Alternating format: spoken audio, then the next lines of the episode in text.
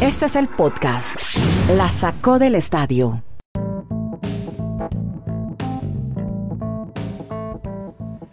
Hola, ¿cómo les va? Bienvenidos a este podcast. Se llama La sacó del estadio, la sacó del parque. Es el episodio número 677. Muchas gracias. Señor Marulanda, muy amable. Eso, eso es lo mejor. A mí, yo desde ayer estoy tan feliz con eso como con los Claro, caimanes. Claro, de una vez, exacto. bueno, muy bien. Eh, vamos a hablar hoy en este podcast. Esos que oyeron ustedes son Kenny Garay Dani Marulanda. Ya los saludamos formalmente, oficialmente en su podcast, La Sacó del Estadio. Pero hoy vamos a hablar de estos temas, 20 minutos, hablando, charlando sobre deportes y ligas americanas. Vamos a hablar de Super Bowl, sí, todos los días. Hasta el 13 de febrero hablaremos de Super Bowl. Y esta vez algo bien particular, los uniformes. ¿Cómo irán vestidos los equipos? También estaremos hablando de otra acusación que se presenta en la NFL de pagar para perder. Mm, mm, corrupción en la NFL. Vamos a ver, vamos a preguntarle más adelante a Kenny Garay. Así como Kenny tiene la historia de la hija de Dennis Rodman. ¿Se acuerdan? Aquel estrella, otrora estrella de los Bulls de Chicago. Bueno, ¿en qué anda la hija? Ya le van a contar. También hablaremos de por qué está en caída libre el equipo de los Nets de Brooklyn. ¿Qué está pasando? Hablaremos de los eh, clasificatorios al Mundial de Qatar, donde ya se eliminó la selección de Jamaica, donde Canadá ya está a un pelo de entrar a la Copa del Mundo en Qatar y Hurts ha sido sometido a cirugía, así que empecemos de una vez. Hablemos de NFL y, bueno, Kenny, ¿qué es esa denuncia que hay ahora? Otra acusación de pagar para perder, que ahí ya sí va implicado un delito, ¿verdad? O sea, de esto por lo del tema de las apuestas y todo. Kenny Garay en Bristol, Connecticut, ¿cómo está, hombre? ¿Cómo le va? Ojo, eh, ¿cómo le va, don Andrés? Ayer nos decía desde Alaska hasta la Patagonia y de Arica hasta Punta Arenas. Sí. En esta nueva era, en este nuevo formato, si se quiere, o nueva manera de saludar de Andrés, que me encanta. Señor Madulanda, ¿qué capítulo es? Mm. Muy bueno. No, pero vea, precisamente eh, después de lo que nos decía ayer Madulanda en el Twitter Space, eh, ratificando Brian Flores, que estuvo allá en, en Get Up con Mike Greenberg y todo el equipo de Get Up, eh, y ratificó todo lo que, lo que habíamos dicho, o sea, lo que dijo en la demanda. Sí. Reitero, yo me imagino que tiene muchas pruebas. Sí. Ahora Hugh Jackson, Hugh Jackson, a los que no lo recuerdan, es el, el exentrenador de los Browns de Cleveland. Claro. Dijo en Sports Center de ESPN que el equipo tenía un plan de cuatro años que incentivaba a perder durante los primeros dos años, lo cual lo llevó a un récord de 1 y 31 durante las temporadas 2016 y 2017. Dijo que el dinero de la bonificación estaba disponible si se cumplían ciertas medidas, como clasificaciones agregadas, ser el equipo más joven, tener tantas selecciones del draft. O sea, aquí lo que está diciendo es prácticamente, o así lo interpreto yo, Andrés, y así lo interpreto yo, Dani. Sí. Lo que está diciendo es, me estaban pagando por perder, pero no me lo decían directamente. O sea, eso es como si usted me dice, vea, Kenneth, este año eh, Lo insinuaban. de lo mejor, pero aquí, aquí dice cómo se puede ganar un bono, cómo le puede ir mejor.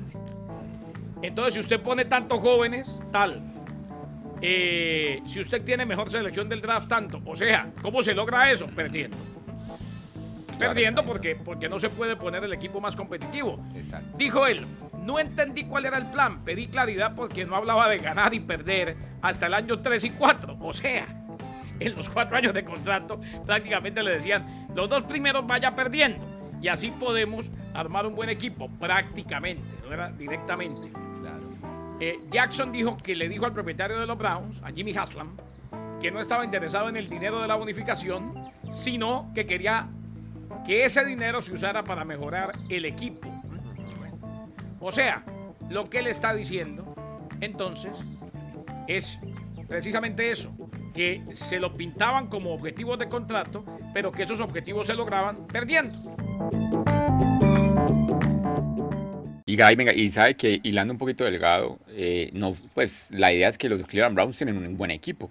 A punto que el año pasado estuvieron en, en playoff. Lo que pasa es que no tienen el quarterback que les pueda dar más resultados, pero yo no sé si ese- esa situación pues los ha llevado al menos a cambiar un poquito, porque ha sido una franquicia con muchos dolores.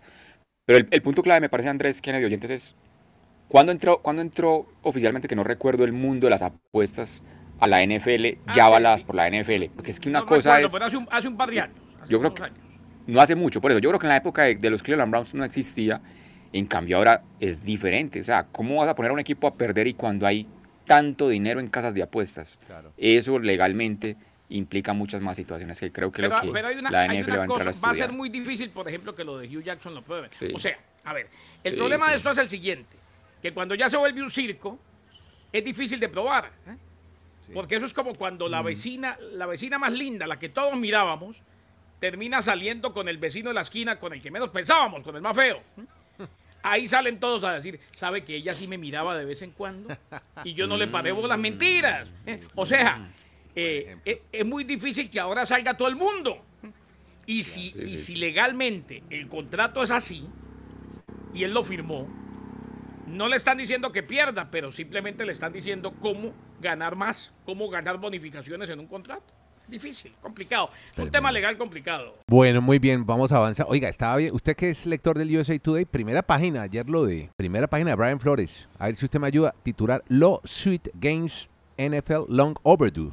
Así es. Law, lawsuit, lawsuit against NFL Long Overdue. Ese es el título. O sea, o sea, demanda contra la NFL que debió hacerse hace mucho tiempo. Claro. For years, black coaches held to un equal standard en el subtítulo. Ojo, ojo, yo espero que tenga muchas evidencias, porque se está metiendo, yo, que se está metiendo con los abogados de la NFL. ¿eh? Que ser un bufete y ya, y, ya, y ya, y ya Ross salió con su comunicado, que desmiente tajantemente todas las acusaciones de, de Flores. Exacto. O sea, es que acuérdense que los abogados, acuérdense lo que le dicen los abogados a uno, Marulanda. La buena fe se presume, la mala fe se prueba. Tremendo, tremendo. O sea, yo puedo decirte, Madulanda, veas que ese tipo es X, Y, Z.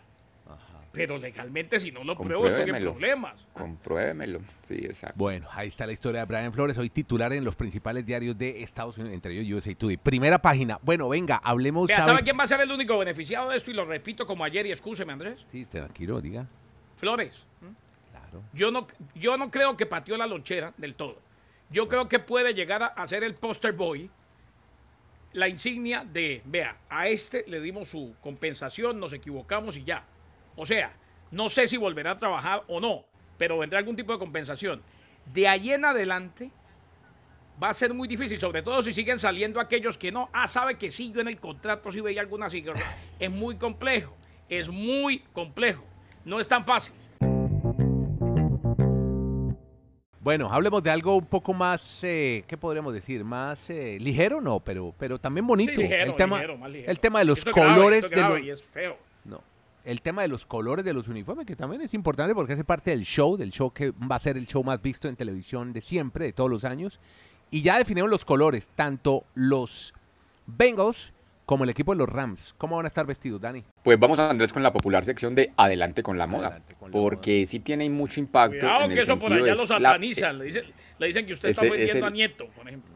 De acuerdo. No, es el, es el, merchandising, lo que, lo que genera el impacto en mercadeo de con qué uniforme jugó su equipo el Super Bowl. Pero lo que llama la atención de la situación de los uniformes es que el local es Cincinnati Bengals y la gente preguntará, pero ¿cómo así si los Rams van a jugar en su estadio. ¿Cómo así que los, los Bengals son el local? Lo que pasa es que la NFL, en su distribución de los Super Bowls, cada año se van turnando la localía. Entonces, en los Super Bowls que son pares, el local es el campeón de la AFC. Y en los impares, el local es el campeón de la NFC. Entonces, ah. van a ver que el local, en, en todas las gráficas, toda la parafernalia de un partido, los Cincinnati Bengals aparecen así. Por eso, por ser el local, ellos tenían la opción de escoger primero con qué uniforme se iban a presentar. Optaron por jugar con su camisa negra, con el pantalón blanco, con los vivos naranjas, para tener ese, ese, esa indumentaria en el Super Bowl. Y entonces a los Rams les toca escoger el otro uniforme que haga contraste por el tema de televisión. ¿Blanco? Van con la camisa blanca, efectivamente, el pantalón amarillo y los vivos en, en, la blusa azul y amarillo. ¿Sabe que se parece un poco Gary lo va a recordar muy bien. El único Super Bowl que ha ganado los Rams, que no lo ganaron ni siquiera con el equipo de Los Ángeles, en esa época eran en San Luis, cuando Kurt Warner era el quarterback, ese uniforme con el que ganaron ellos el Super Bowl, blanco y amarillo, aunque ahorita pues la tonalidad es un poco diferente, es el mismo que va a utilizar los Rams y lo que se va a vender como pan caliente, como decimos en Colombia, para todos los aficionados tanto de Rams y Bengals en este Super Bowl ya definido la localidad para el equipo. Lo que, me, lo que preguntó Andrés es o Garay. Entonces, en, la zona de bancas, los Rams se van a ir al, vestuario visitante. Me imagino que sí o no. Debes, claro, claro, si el, si el local administrativo son los Bengals, tiene que irse al vestuario visitante. No hay nada que hacer. Ah, bueno. Se van al, al camino visitante, bueno. No sé. Digo, así, as- me parece que debe ser Porque, así. porque Porque respetar no tiene el- presentación que uno sea el local administrativo y lo mande para el visitante. Sí. Entonces, ¿para qué lo nombra local Exacto. administrativo? Claro. Sí, sí, total. Bueno, Bueno, vamos a tener vamos. que tener los corresponsales amigos suyos allá en Los Ángeles, a Memo, Celis y todos ellos, que nos quiten esa pequeña duda. Si lo mandan para, para el camerino visitante a los Rams en su estadio. Esa es la pregunta hoy del millón en, en la NBA. ¿Qué Mm. pasa con los Nets? Seis derrotas consecutivas. De estar en los primeros lugares, hoy aparecen en el lugar número 6. O sea, si se caen un peldaño más, ya estarían afuera de, de los playoffs de manera directa. No creería uno que ese equipo tenga que jugar un play-in para entrar a los playoffs. Pero ante la ausencia de, no sé, si el tema de Durán, que Kyrie Irving pues solo jugando en algunos estadios de visitante porque no juega en Nueva York, no juegan los de California, pues yo no sé si eso le, le afecta mucho. Aunque me sorprendió ayer, Andrés, yo no sé si ustedes tendrán conocimiento. Estoy viendo el juego con los Sacramento Kings. Sí. Sacramento es la capital de California, si mal no estoy. Exacto. Ustedes me Nada, corregirán. de la sede del Y yo vi a Sí, Kyrie, y yo, y- y yo vi a Ky- y yo vi a Kyrie Irving eh, ahí en, en el Maderamen, en la duela, teniendo actividad con el equipo. O ya raro. se acabó Será- la restricción en California de, de que él no está vacunado, sí puede jugar. Ahí me bueno. queda esa gran inquietud. Vamos para a investigar qué pasó. Bueno, mire, mm, Sí. eh, un poquito de NBA Rosa, hablemos de la hija del gusano, de. Rodman. ¿Qué, qué es lo que pasa con Mm. ella? ¿Por qué, de, Kenny, me estás mencionando que es la mejor pagada? ¿En qué? ¿Ella juega baloncesto también o qué? Nunca lo había oído decir así. O sea, sí, sí sabía que le decían el gusano, pero así como usted lo dijo, la acaba de sacar del parque, sonó divino. No. La hija del gusano, después del cristiano como el gusano, decía mi abuelita. Bueno, Trinity Rodman. ¿eh? Sí. Sí. Trinity. Será la, ah, yo la googleo. Trinity Ujú. Rodman.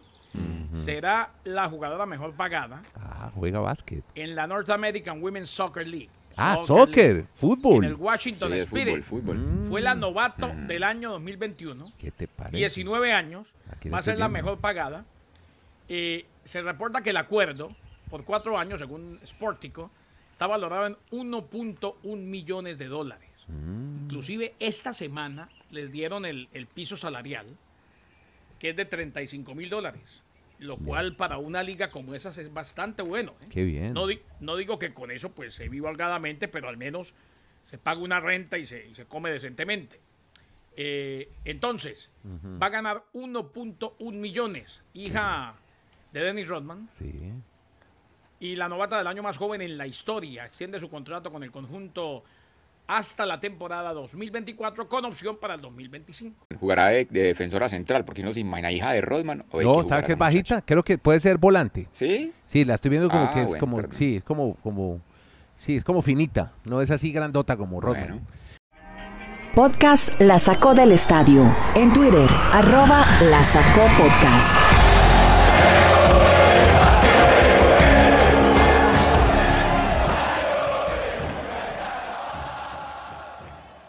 Cerremos entonces con el fútbol de Jamaica, que ya no va. Los Reggae Boys se van del mundial, no van al mundial de Qatar. Los que sí ya, mejor dicho, ya tienen cupo asegurado son los canadienses, Dani Marulanda. Ya están listos, ya el Airbnb, ya llamaron a Airbnb, ya reservaron tiquetes, se van en primera y todas las millas para, se van en Air Canada, para Qatar. Pues arrancando por Canadá, efectivamente, están a un punto numéricamente, le quedan tres partidos, pues si no hacen un punto sería una cosa pues como desastrosa, un Como remate. lo de así. Ecuador, pues, como Ecuador Canadá- en Sudamérica. Sí, no, Canadá, Necesita un punto. Sí, no, no, Canadá y, y lo que hemos dicho y ratificado cientos de veces en este podcast es sin lugar a dudas la mejor selección de la historia de Canadá. Tener a, a Davis, que para muchos es considerado en ese momento el mejor jugador Pero que tiene la ojo, ojo, qué bueno que Y lo ahí- menciona. sí. David no está jugando. Sí. Recuerde que él está con miocarditis. No, no, no. Él no ha venido jugando. Sin, sin, exacto, sin contar con él. Y sin embargo, Canadá sigue dominando la, la- la- la serie del octagonal final. es. Líder absoluto de- del torneo. Y con respecto a Jamaica, pues muchas generaciones se quedaron pensando, eh, Jamaica, ¿se recuerdan ustedes el Mundial de Francia 98, Claro. cuando fueron por primera vez a un Mundial, que Batistuta les metió tremendos golazos con Argentina? Claro. Pues esa fue la única vez que Jamaica fue un Mundial. Nunca más en la vida, y por más que sean fuertes, Por más que Usain Bolt quiera ser delantero. Sí. No, realmente no les va a dar en el nivel de la CONCACAF. Ayer perdieron con Costa Rica, dirigida por Luis Fernando Suárez, el colombiano. Y el panorama yo creo que está muy, ya a falta de tres fechas de marzo, pues muy definido. Canadá, Estados Unidos y México para ir de manera directa. Creo que ahí pues no hay ninguna sorpresa, a excepción de, de que Canadá pues sea el, el líder, pero por esa generación. Y entre Panamá y Costa Rica se definiría el puesto del repechaje. Y el que gane ese puesto tendría que enfrentar ahí sí a sus amigos de, de Oceanía, que probablemente vaya a ser Nueva Zelanda, a un partido único en sede neutral en el mes de junio para definir el último clasificado de, de la CONCACAF. Listo, bro. Muy ¿Sabe querido. Quién ¿Sabe quién era el técnico de esa selección de Jamaica? ¿Quién era? Ustedes ¿Cuál? lo recuerdan muy A ver, a ver. ¿cuál era? Eh, René Simoes, Simoes. ¿Ese Sí. ¿Era de dónde? El lo- brasileño. brasileño. El brasileño. Ah, El brasileño René Simoes nunca se olvida ese equipo jamaiquino que, que terminó clasificando al Mundial. sí. Y bueno, ya de aquí en adelante, 2026, eso ya se, se abarata mucho la clasificación al Mundial, pero nunca se nos olvida. En el momento en que era complicado todavía ir a la Copa del Mundo. Bueno, Garay, pues mañana, mañana inauguramos Juegos Olímpicos de Invierno, ¿no? Beijing. Por ahí Sí, puede haber cosas Sí. interesantes para contar en el podcast de Yo creo que lo, más, lo más interesante ser- lo más interesante es que va a ir Vladimir Putin, ¿no? no Vladimir- Así como fue a los de así como fue a los Olímpicos de, de Beijing en el Sochi. 2008, recuerdo. Claro, pero eso es... No, re- eso re- No, no, casa. de verano. pero en- en pero eso, Beijing. eso respondiéndole a los americanos que no van a llevar diplomáticos. Ellos boicotearon diplomáticamente el evento. Es decir, solo van los Mm. deportistas. Exacto. Y como ahorita están los americanos llevando tropas al Europa del Este, porque Mm. hay, hay un problema ahí con Ucrania, ¿no? Que los rusos quieren meterse a Ucrania y los americanos a no dejarse. En fin, bueno, vamos a ver qué pasa con esto, que no se nos politicen mucho y que veamos un gran, unos grandes Juegos Olímpicos. Bien, muchas gracias a todos por acompañarnos en este podcast en el que hablamos de deportes y ligas americanas, el deporte americano. Gracias a Kenny Garay en Bristol, Dani Marulanda en El Retiro, en la ciudad del Retiro, Colombia, Nieto Molina desde Santiago de Chile, aquí desde la comuna de Providencia, los saluda y les da las gracias por darle play a este podcast y si a usted le gusta, compártalo, ahí nos, nos echa una manito porque, porque bueno, aquí nos reunimos para contarles lo que pasa en los deportes americanos. Gracias a todos por oír este podcast. Se llama La Sacó del Estadio. No, yo dije ya todo así. Chao. Chao, gracias.